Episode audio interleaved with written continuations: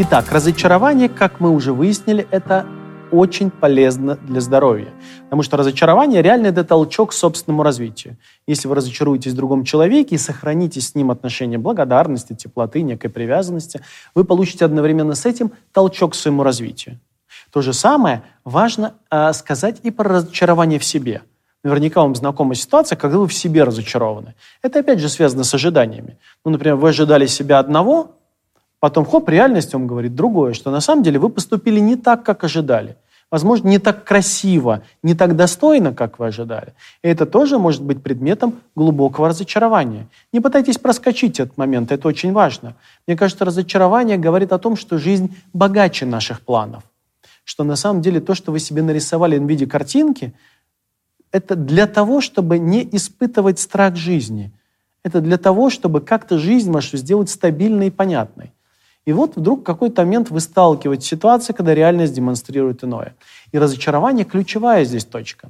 Важно дать возможность себе пережить это разочарование. Да, я не таков, как нарисовал себе до этого. Почему это важно? Потому что большая часть наших ожиданий производны от некого образа, часто идеального образа, который к реальности не имеет отношения, который мы для себя нарисовали. Что я такой, и я буду к этому стремиться. И довольно часто, если вы не хотите прожить свою жизнь гоняясь за каким-то идеальным образом, так и не став счастливым человеком, вы обломаетесь на каком-то из этих ожиданий. И жизнь продемонстрирует, что на самом деле вы не такой сильный, умный, красивый, талантливый, как вы себе нарисовали. И дальше перед вами вызов.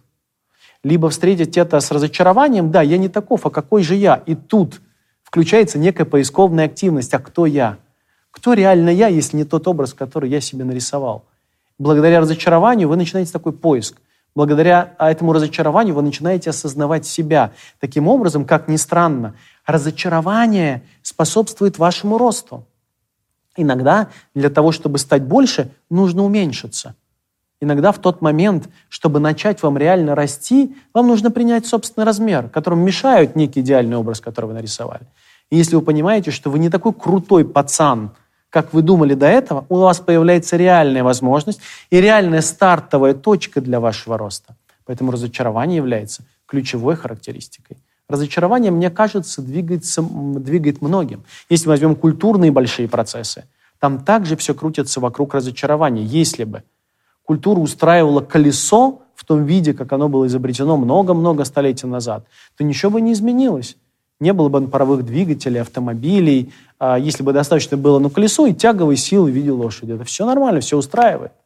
Если бы Генри Форд удовлетворился бы ожиданиями других людей, ну, например, если бы он спросил в то время, когда он создавал свой первый автомобиль, а что бы вы хотели э, от э, совершенствования средств передвижения?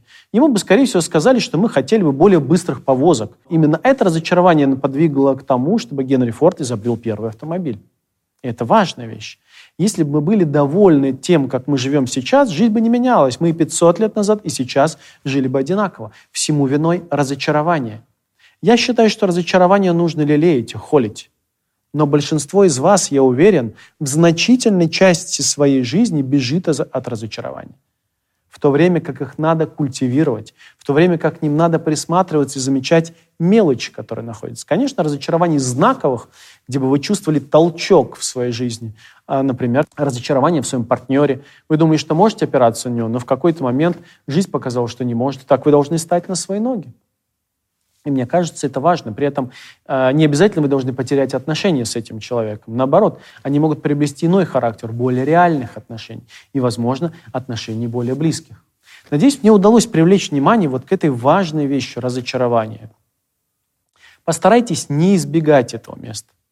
Постарайтесь э, быть внимательным в том случае, если вы почувствовали разочарование. Оно вам очень о многом скажет. Не боритесь с ним. Дайте возможность ему развиваться, но очень много чего вам может в жизни подсказать. Разочарование может стимулировать наш рост. Это самая, пожалуй, ключевая ну, характеристика, имеющая отношение к психотерапии, к развитию человека, да вообще счастливой жизни.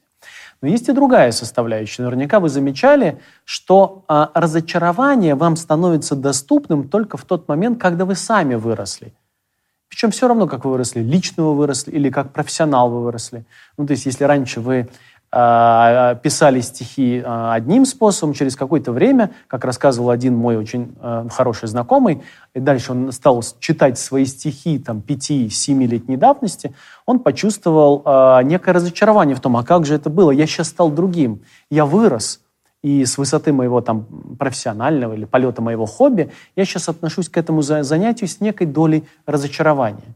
Мне кажется, разочарование в данном случае – это критерий, что я вырос, что теперь я могу это делать по-другому, что я стал немножко больше. Это тоже, мне кажется, в данном случае разочарования будут некими рэперными точками. Мне кажется, что разочарование – это процесс, которым психотерапии стоит управлять. Первый фактор, которым я могу управлять, это дать возможность клиенту разочароваться во мне. Ну, например, а, мне кажется, довольно важная вещь, если терапевт имеет право на ошибку. Если вы имеете право на ошибку и вы можете признавать эту ошибку, при этом не разрушаясь, давая возможность об этом разместиться в контакте с своим клиентом, это очень помогает клиенту подрасти, он на это может опираться. Потому что, с одной стороны, он встречается с опытом разочарования, с другой стороны, а, он встречается с неким опытом, что даже такой большой, сильный человек, как терапевт, имеет право на ошибку.